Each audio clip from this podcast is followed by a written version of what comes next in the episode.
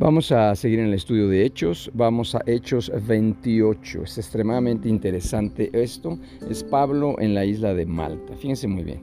Una vez a salvo en la costa, nos enteramos de que estábamos en la isla de Malta. La gente de la isla fue muy amable con nosotros. Hacía frío y llovía. Entonces encendieron una fogata en la orilla para recibirnos.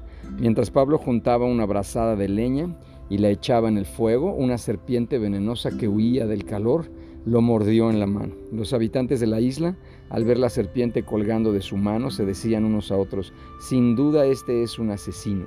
Aunque se salvó del mar, la justicia no le permitirá vivir. Pero Pablo se sacudió la serpiente en el fuego y no sufrió ningún daño. La gente esperaba que él se hinchara o que cayera muerto de repente. Pero después de esperar y esperar y ver que estaba ileso, cambiaron de opinión y por lo tanto llegaron a la conclusión de que Pablo ahora decían que era un dios. Cerca de la costa donde llegamos había una propiedad que pertenecía a Publio, el funcionario principal de la isla.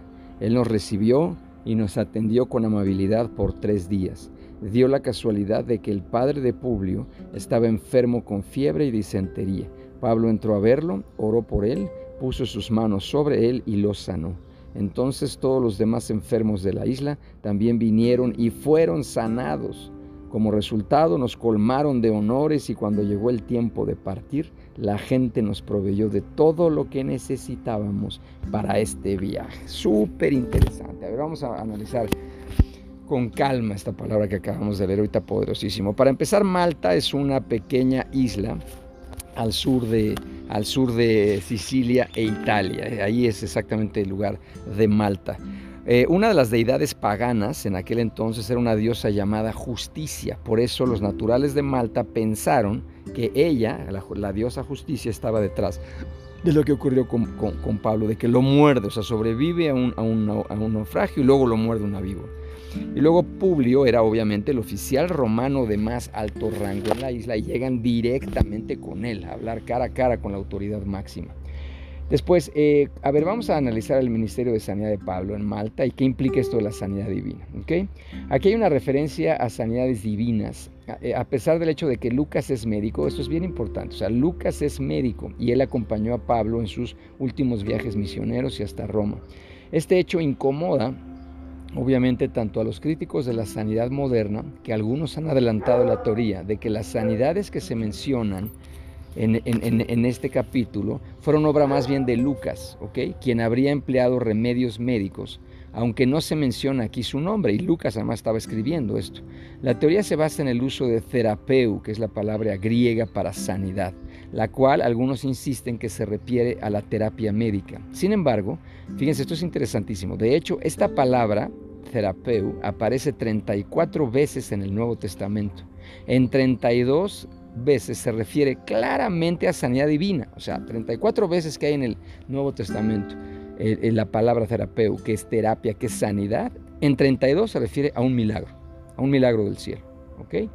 En los demás tiene una significación general, que son dos casos. Ambas palabras, Iahuamaya y terapeu, designan el mismo tipo de sanidad que en Mateo 8.7, por ejemplo lo cual indica que se usan indistintamente en la Biblia. Lo anterior no se opone a los tratamientos médicos, no dice que la medicina o la ayuda de los médicos sea perjudicial, en absoluto estamos hablando de esto, porque en verdad no lo son. Sin embargo, queda claro que en este pasaje se nos da pie para la sustitución de la terapia médica por la oración y esto es obviamente una sanidad divina. Dios sana por muchos medios. La oración de fe es poderosa y obviamente hay autoridad y poder del cielo para que esto pueda suceder. Y además hay ayuda médica, obviamente, y también hay milagros. Y eso es lo que hay que estar pensando que esto es importantísimo. ¿ok? Luego, la influencia de Pablo es impresionante. O sea, Pablo comenzó a dar testimonio de Cristo muy temprano en Damasco y Tarso, que fue obviamente su ciudad natal. Sus viajes misioneros lo llevaron a través de las provincias, fíjense nada más, ¿eh? de Galacia, Asia, Macedonia y Acaya. Aún bajo custodia en Cesarea y en la cárcel romana, Pablo testificó de su salvación en Cristo cada, todos los días y cada uno de los minutos de su vida y eso es espectacular. Ok, vamos a orar. Padre, en el nombre de Jesús te damos gracias, de verdad, gracias, maravilloso Señor. Gracias primero porque en este momento, Padre, nosotros te pedimos, Señor, te pedimos autoridad y poder del cielo entregado y otorgado en esa cruz y en esa, en esa resurrección. Te pedimos que aumentes nuestra fe porque ese poder ya está en nosotros. Te pedimos esa revelación contundente. Nosotros te creemos a ti, Jesús, cuando dijiste, impondrán manos en los enfermos y los enfermos sanarán. Así es que en el nombre de Cristo Jesús, en este momento, aumentamos nuestra medida de fe, en este momento, en el nombre de Jesús, y avivamos los dones, los dones que hay en nosotros para poder imponer manos y que los enfermos sanen. Enfermedades espirituales, mentales, físicas y emocionales en el nombre de Jesús se van cada vez que nosotros impongamos manos porque tenemos y hacemos una oración de fe explosiva espiritualmente hablando y somos capaces en el nombre de Jesús de bajar el cielo a la tierra en tu nombre, porque tú eres Espíritu de Dios, el que hace esto a través de nosotros. También, Padre, quiero pedirte especialmente hoy junto con mis hermanas y hermanos que estamos estudiando hechos, que, que que tú nos lleves a las máximas autoridades. Es clarísimo, clarísimo que el mismo Jesús y en los hechos los primeros apóstoles y discípulos compartían a todo tipo de personas en una estructura social, política, educativa y cultural. Compartían, hablaban, establecían el reino desde, los leprosos, las, las personas expulsadas, apestadas de la ciudad, hasta las grandes autoridades políticas y económicas. En el nombre de Jesús aumenta nuestra tienda, ensancha nuestro territorio que nuestro ministerio, nuestra empresa, nuestra fundación, que todas y cada una de las organizaciones donde nosotros estamos podamos tener alcance para llevar tu palabra y llevar el Evangelio a toda clase de personas en la sociedad.